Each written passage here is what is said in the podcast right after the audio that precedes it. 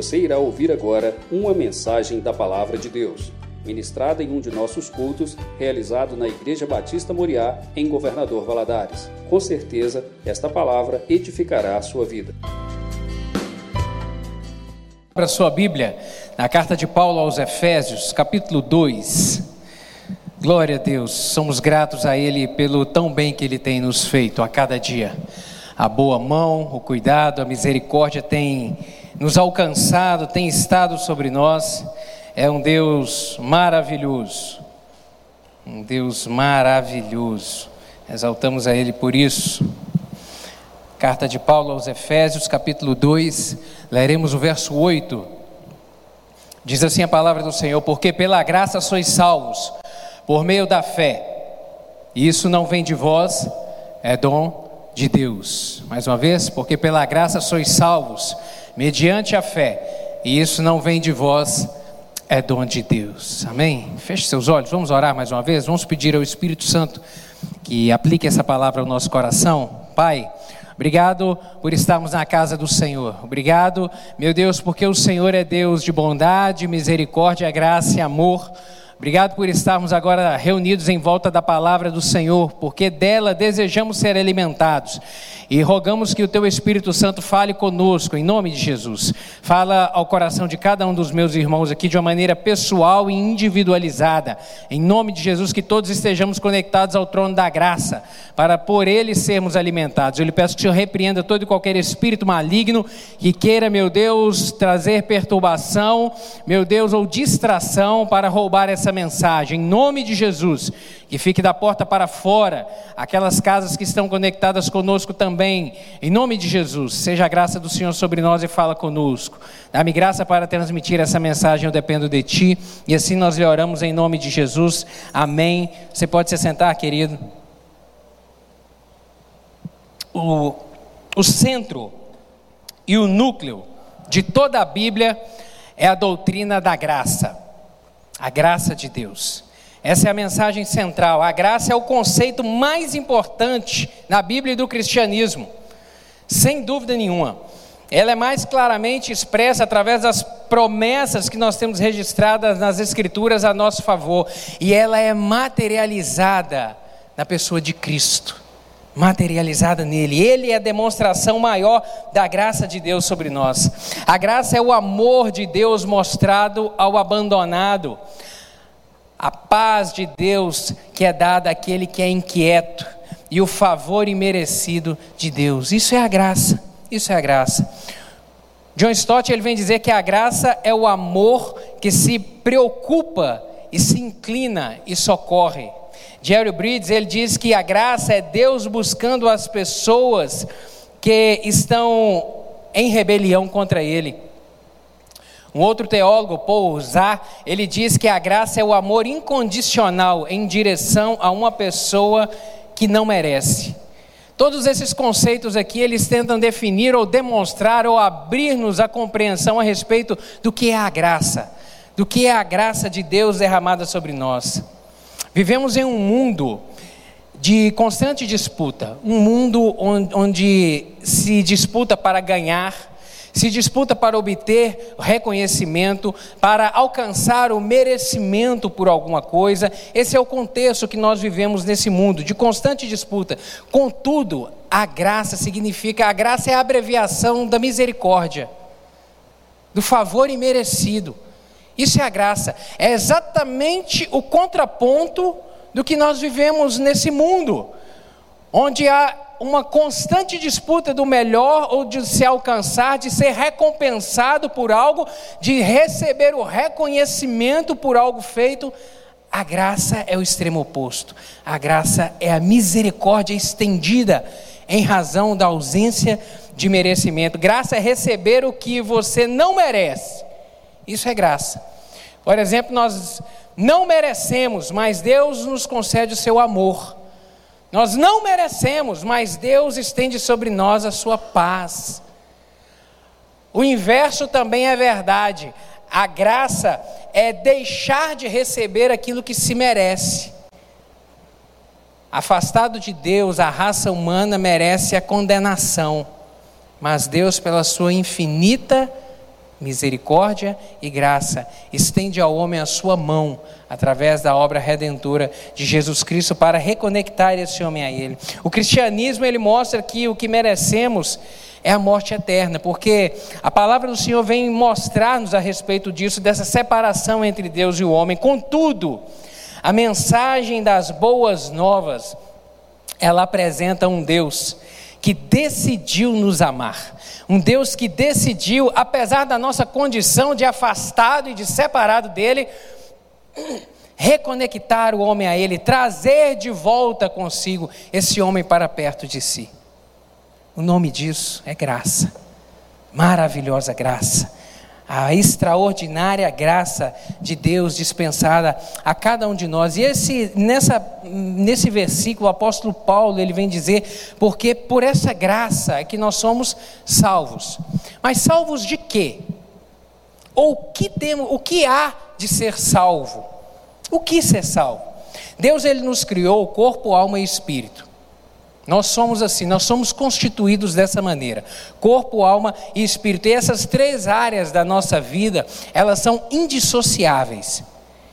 Indissociáveis. O homem é constituído. Então, portanto, nós temos necessidades de natureza física, temos necessidades de natureza emocional e nós também temos necessidades de natureza espiritual. E nessa noite, através dessa palavra aqui, o Senhor vem, vai nos dizer e nos mostrar que essa graça ela é abundante sobre todas as áreas da nossa vida. A graça de Deus ela é suficiente para salvar o seu espírito e te conceder vida eterna. Lembra? Corpo, alma e espírito. O nosso espírito ele tem necessidades. E a graça de Deus, ela é abundante, ela é suficiente para conceder a mim e a você, ao meu espírito e ao seu, uma vida eterna. Em, em, em, ao contrário da condenação que é o que nós merecíamos. A nossa existência aqui, ela é limitada, todos nós sabemos disso. A nossa existência nessa terra, ela é limitada. Uma das certezas que nós temos na vida é que em algum momento a nossa vida vai encerrar, mais cedo ou mais tarde, em algum momento ela vai encerrar. Mas a morte ela não significa o fim da existência. Porque o nosso espírito ele é eterno. O nosso corpo ele é mortal, mas o nosso espírito, a palavra do Senhor diz que ele é eterno. Ele tem uma vida eterna e a morte do corpo, ela tão somente inaugura uma nova fase agora, a fase da vida espiritual. Somente isso. A morte, o fechar dos nossos olhos aqui é a inauguração de uma nova fase agora a ser vivida. E a Bíblia afirma que essa vida espiritual ela vai ser vivida de duas maneiras: ou próximo de Deus ou afastado de Deus. Só existem essas duas maneiras: ou junto a Ele ou distante dele. E a Bíblia nos diz também que esse, essa forma de se viver, essa nova fase, a fase da vida eterna, ela é definida pela maneira como nós decidimos viver nessa terra. A forma como nós escolhemos caminhar aqui, enquanto temos essa vida corpórea. Se decidimos caminhar com Deus ou ignorar Ele e viver a vida do nosso jeito. Aqui que é decidido como será essa vida espiritual, essa vida eterna que nós viveremos, a forma como nós viveremos ela. A Bíblia, ela nos explica que em razão do pecado de Adão, quando Deus criou Adão e Eva, colocou-os perfeito, sem pecado, em um local perfeito, que era o jardim, e em razão da desobediência, do pecado que entrou no seu coração, isso foi transmitido à raça humana. E todos nós, já, toda a raça humana, ela já nasce com uma, um peso de condenação espiritual sobre si, o peso da condenação da morte eterna.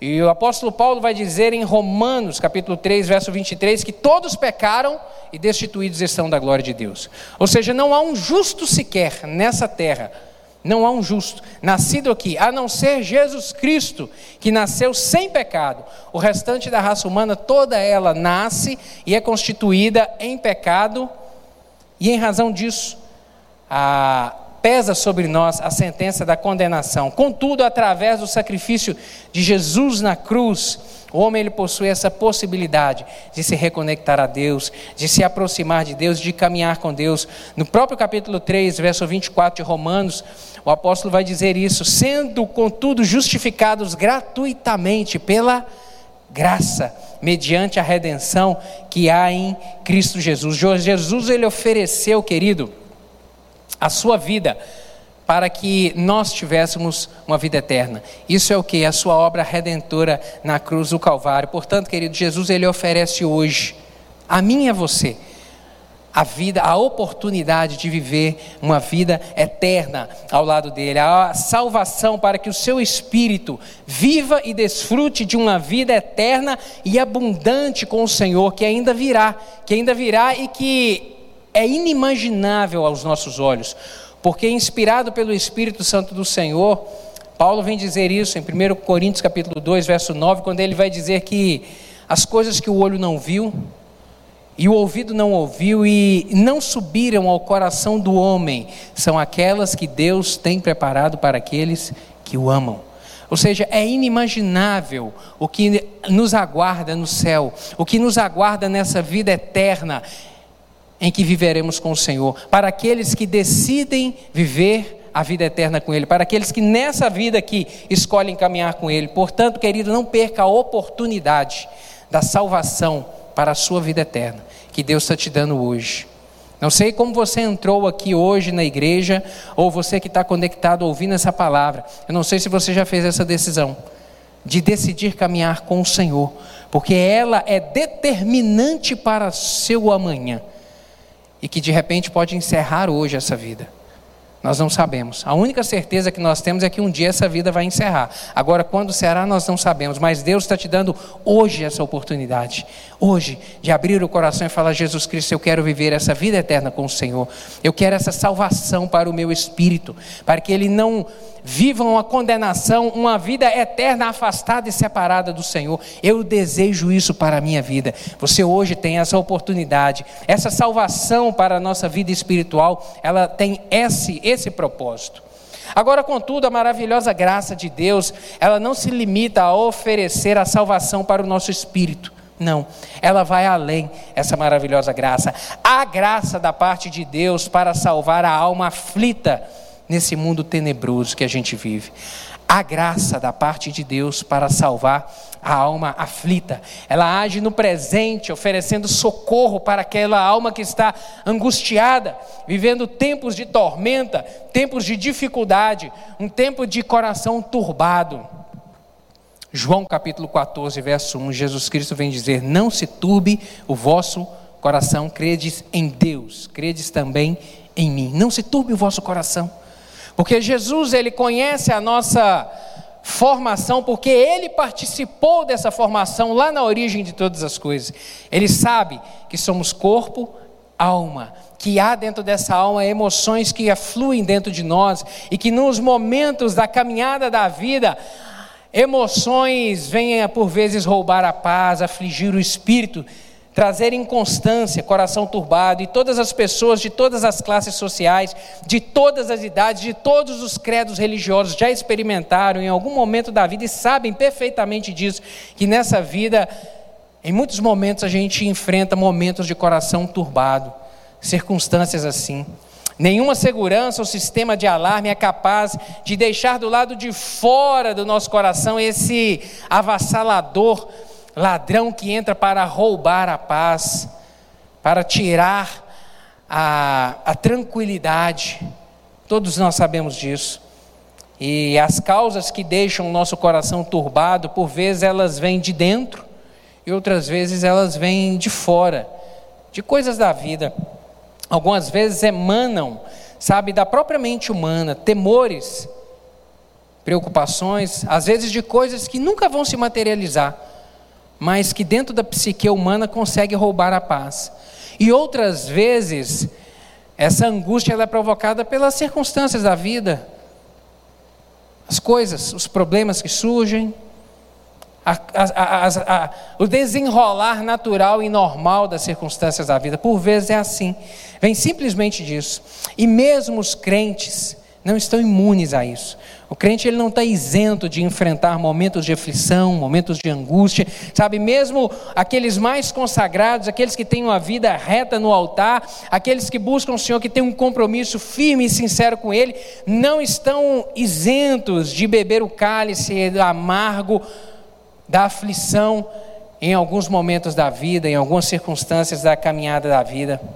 Em algum momento se encontra, é possível cada um de nós nos encontrarmos no vale da sombra da morte, ou no vale da angústia, ou no vale das lágrimas. Todos nós estamos sujeitos a isso, mesmo o cristão. Ele não está isento de enfrentar isso. E aí eu te pergunto, como é que está o seu coração hoje? Como é que você chegou aqui nessa noite? Como é que estão as suas emoções? De repente você está vivendo esse tempo de aflição esse tempo de uma insegurança na alma que você não encontra uma resposta por que disso. Por que está doendo tanto o seu coração e você não sabe, mas simplesmente é uma dor latente que não para nunca? Eu quero te dizer que também nessa noite Jesus oferece salvação para o seu coração. Jesus oferece salvação para a sua alma, trazer segurança, trazer descanso, para você poder caminhar em paz nessa vida. A paz que só Ele pode dar. Em João 14, verso 27, Jesus vem dizer isso: Deixo-vos a paz, a minha paz vos dou, não vou lá dou como o mundo a dá, não vou lá dou. Não se turbe o vosso coração, não se atemorize. Jesus vem dizer isso porque é muito interessante quando ele diz que deixo-vos a paz, a minha paz vos dou, não a dou como o mundo a dá. Porque no conceito nosso, se você abrir o Google e procurar o significado de paz, vai dizer ausência de guerra.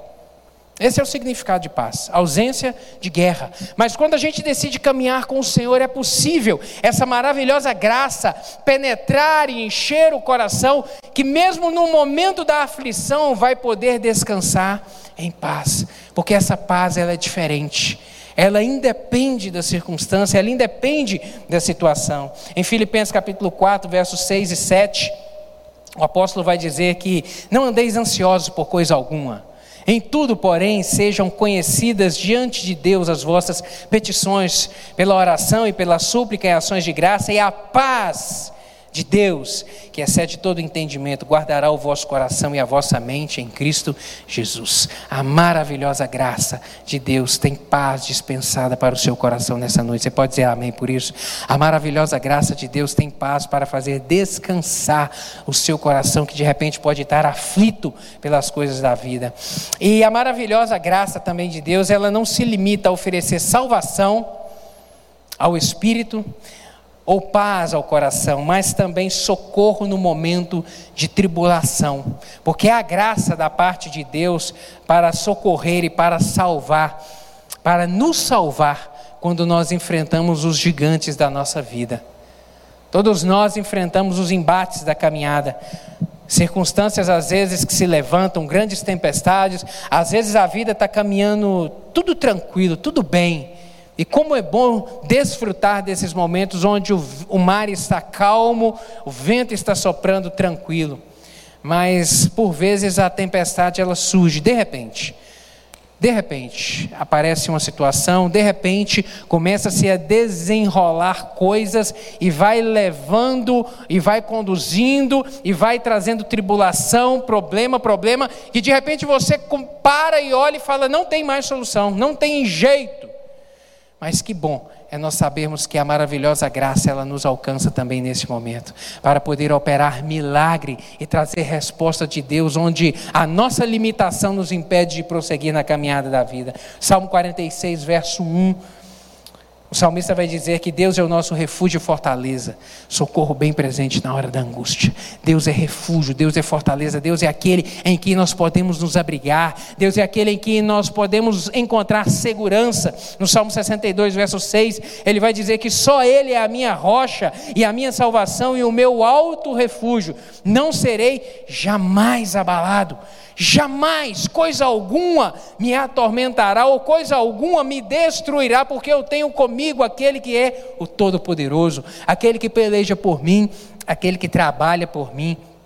Enquanto eu estou dormindo, que assim diz a tua palavra, enquanto nós estamos dormindo, o Senhor trabalha pelos seus. Que bom é podermos ter a convicção de que essa maravilhosa graça, ela nos alcança. Mas o apóstolo ele vem dizer que, porque pela graça sois salvos. Então, essa maravilhosa graça, ela salva o seu corpo, ela alcança o seu a sua alma, ela salva o seu espírito. Mas de que maneira? Por meio da fé. Como ter acesso a essa graça? Somente através da fé. É a única maneira, através da fé expressa em Cristo, não é de qualquer fé. Porque todos têm fé. Alguns têm fé em, na força do seu braço, outros colocam a sua fé em espíritos, outros colocam a sua fé em imagens, outros colocam a sua fé nas pessoas, no, no, no próximo. Mas a palavra do Senhor vem nos dizer que a única fé que nos faz acessar essa graça é a fé colocada em Jesus Cristo. É essa que promove diferença, é essa que faz virar a chave para que realmente as coisas aconteçam. Tudo aquilo que vamos experimentar em Deus depende da nossa fé depositada nele, somente nele. Hebreus capítulo 11, verso 6. O escritor vai dizer isso: de fato, sem fé é impossível agradar a Deus, porquanto é necessário que aquele que se aproxima dele, aquele que se aproxima de Deus, creia que ele existe, que é galardoador dos que o buscam. É necessário crer nele, é necessário estar com os olhos postos nele, a confiança depositada nele para alcançar graça e misericórdia. No mesmo livro de Hebreus, no capítulo 4, verso 16, ele vai dizer que assim sendo, aproximemo-nos do trono da graça com toda confiança, a fim de recebermos misericórdia e encontrarmos graça que nos ajude no momento da necessidade. Ele vem dizer o escritor aos Hebreus: ei, com confiança, com confiança, com fé com fé você pode se aproximar no trono da graça. Com fé colocada em Jesus, no Senhor Deus, você pode confiadamente entrar no trono da graça, se achegar para clamar pela intervenção do Senhor e alcançar misericórdia e graça do Senhor. Graça redentora, graça remidora, graça salvadora no momento da necessidade. A vida eterna, querido, somente é possível através da fé na obra redentora de Cristo. O Senhor Jesus, ele vem dizer lá em João capítulo 14, verso 6, que eu sou o caminho, a verdade e a vida, e ninguém vem ao Pai a não ser por mim. Ou seja, a salvação da alma, a salvação do espírito é somente em Jesus. E ele vai completar em Marcos capítulo 16, verso 16, dizendo que quem crê e for batizado será salvo. Quem crê em quê? Quem crê nessa verdade. Ele diz: Olha, eu sou o caminho, a verdade e a vida, e ninguém vem ao Pai a não ser por mim. Quem crê nessa verdade e for batizado. E o batismo é simplesmente o compromisso, a manifestação pública do compromisso. Quem crê e se aliançar com Ele e firmar com Ele para a caminhada da vida será salvo. Esse espírito aí terá salvação, terá vida eterna com o Senhor.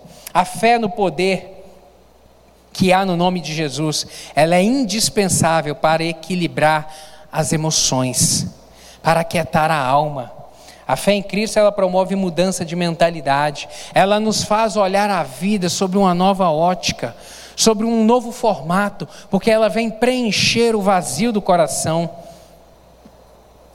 Não sei se de repente você se encontra nessa situação de ter tudo o que é necessário para poder viver bem está insatisfeito. Às vezes você tem um marido, uma esposa, um casamento bem sucedido, mas você ainda assim está insatisfeito. Você tem filhos, você tem uma família, mas ainda você anda insatisfeito, procurando algo para preencher o seu coração, um vazio que você não entende a resposta, e aí você tenta preencher com coisas da vida, adquirindo, comprando, viajando, desfrutando das coisas boas da vida, mas ainda assim o seu coração está vazio, a sua alma está inquieta, o seu espírito não encontra paz fazem absolutamente nada. Você deita a cabeça no travesseiro, mas não consegue descansar. Você até dorme, mas não consegue descansar. A alma está aflita. A fé colocada no Senhor tem poder para aquietar o seu espírito nessa noite, para trazer a paz que você está precisando, para encontrar a satisfação da vida. Por isso que a fé em Cristo promove mudança, promove um renovo de esperança, ela nos mantém no caminho da perseverança. Sabe, em, em meio às, às turbulentas situações ou circunstâncias da vida, essa fé colocada no Senhor, ela realmente renova, faz brotar uma esperança nova, uma certeza de que o Senhor entrará com o o socorro necessário na hora certa, de que ele não chega atrasado, de que ele tem um controle de tudo nas suas mãos. O profeta Naum, no capítulo 1, verso 7, ele vai dizer que o Senhor é bom. Ele afirma isso. O Senhor é bom, é um refúgio em tempos de angústia, ele protege os que nele confiam. O Senhor é bom. Ele é refúgio, ele é refrigério, ele é proteção. O apóstolo Pedro, no capítulo 5, verso 7 do seu livro, ele vem dizer, da sua carta, ele vem dizer que lançando sobre ele toda a nossa ansiedade, porque ele tem cuidado de nós. Ele tem realmente estendido seu, a sua misericórdia sobre as nossas vidas. Quando olhamos para o lado, quando olhamos para trás, eu tenho certeza que se você fizer esse exercício, você vai ter muitos motivos de gratidão a Deus você vai ter muita coisa para poder agradecer, porque Ele tem cuidado, até aqui Ele tem te sustentado. A fé na onipotência de Deus é a garantia do socorro nos momentos de dificuldade. A fé que acessa o milagre, a fé em Cristo move o sobrenatural a nosso favor, querido. Creia nisso. Se de repente você entrou aqui hoje precisando de um milagre, precisando que o Senhor faça o que você não pode fazer, Faça aquilo que a sua mão não pode alcançar. Deposite a sua fé na onipotência desse Deus que tem um controle de todas as coisas nas suas mãos, porque essa é a única forma de que o milagre seja materializado. Salmo 34, verso 17 diz que os justos clamam e o Senhor os ouve e os livra de todas as suas angústias. Os justos dobram o seu joelho, o justificado no sangue de Jesus Cristo clama e o Senhor o ouve e estende o seu braço de poder para operar milagre e trazer resposta. E o Salmo 34, verso 8, ele vai dizer: Provai e vede que o Senhor é bom. Bem-aventurado o homem que nele confia. Provai e vede. Faça prova de mim, diz o Senhor. Faça prova de mim, caminhe comigo. Faça prova de mim, diz o Senhor. Se você não vai ver se eu realmente não sou bom. E a parte final desse versículo de Efésios, capítulo 2, verso 8, diz: Porque pela graça sois salvos por meio da fé. E isso não vem de vós, é dom de Deus. Isso não vem de vós, é dom de Deus. O que, que significa isso? Essa frase ela significa, querido, isso não vem de vós, é dom de Deus. Significa que Deus ele é imutável. Deus é imutável. Nada que eu faça ou deixe de fazer muda Deus, muda quem Deus é. Deus é. E nada que eu venha fazer vai mudar o que Deus é. Deus é amor. Ele é amor. E nada o que eu faça ou deixe de fazer muda essa característica de Deus, esse agir maravilhoso de Deus demonstrado pelo seu amor. Deus também é justiça. Ele faz e ele fará justiça. Ele é Deus de justiça. Ele é misericordioso. Ele olha para nós da maneira que nós não merecemos ser olhados. Ele nos perdoa. Ele estende a sua mão a nosso favor. Deus é bom, nós dissemos isso aqui, lemos textos a respeito disso. Deus é santo, ele não compactua com o pecado. E não existe pecado que ontem foi pecado e hoje deixou de ser pecado. Não, pecado é pecado e ponto final. O homem pode mudar o seu conceito a respeito de algumas condutas para tentar dizer que não é pecado, mas pecado é pecado. E a Bíblia diz que Deus é santo e ele não compactua com o pecado. Deus é onipotente. Todo poder e toda autoridade está nas mãos dele. E quando ele vem, o apóstolo vem dizer que isto não vem de vós, é dom de Deus, está dizendo: olha, Deus é.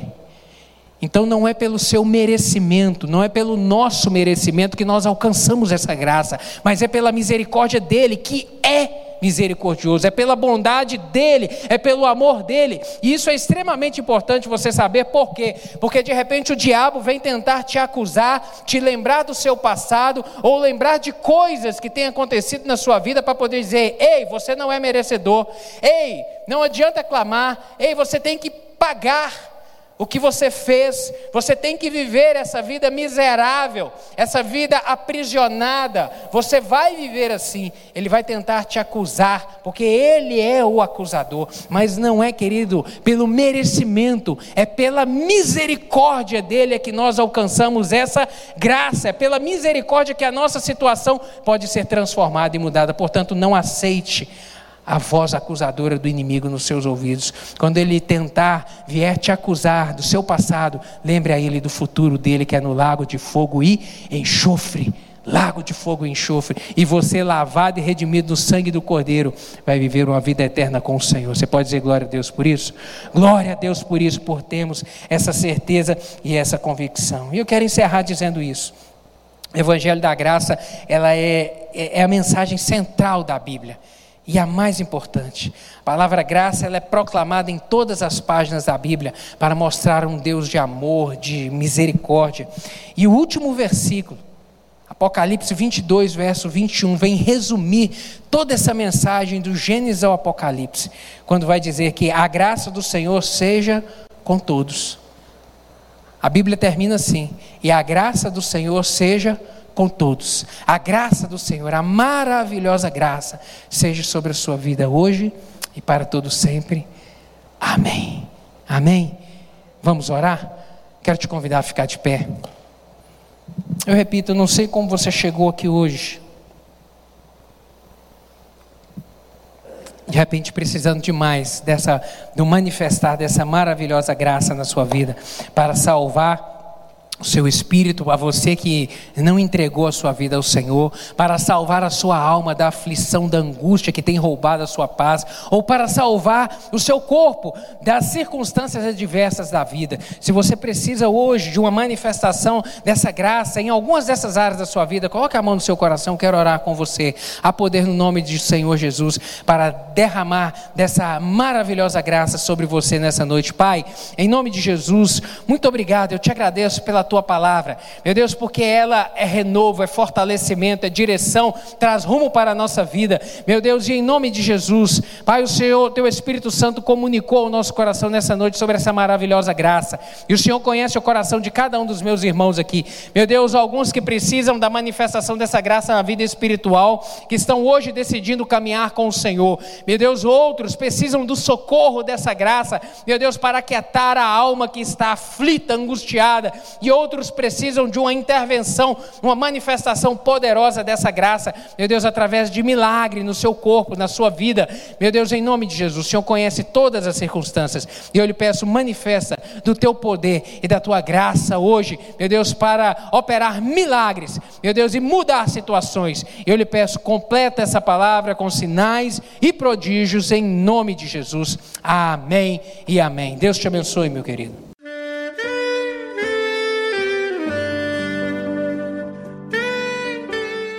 Querido amigo, Deus se interessa por você. Ele conhece as circunstâncias atuais da sua vida. Não hesite em buscá-lo. Em Jeremias 33, versículo 3, ele nos diz: Clama a mim e responder-te-ei, e anunciar-te-ei coisas grandes e ocultas que não sabes. Esperamos que a mensagem ouvida tenha falado ao seu coração e que você e sua família sejam abençoados pelo Senhor Jesus.